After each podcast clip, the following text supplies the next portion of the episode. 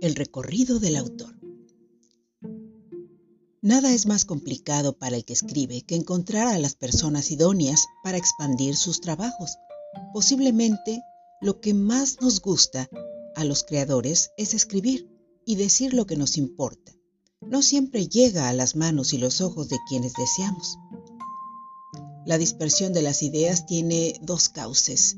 Se queda en las aulas de los que explican y educan a sus alumnos o bien viaja en alas del viento para asirse a las ramas que no siempre permitirán que lo que se ha señalado sea comprensible.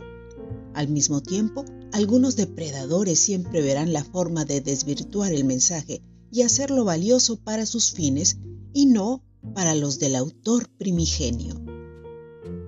En tal sentido es bueno cuando has descubierto la forma de anclar en buen puerto lo que es necesario decir, y con ello puedes edificar la más fascinante estructura donde los sueños se hagan realidad. Analiza en qué momento de tu vida creativa has logrado ese momento especial y cómo lo has aprovechado. Reciban mis saludos, soy Ariadne Gallardo Figueroa.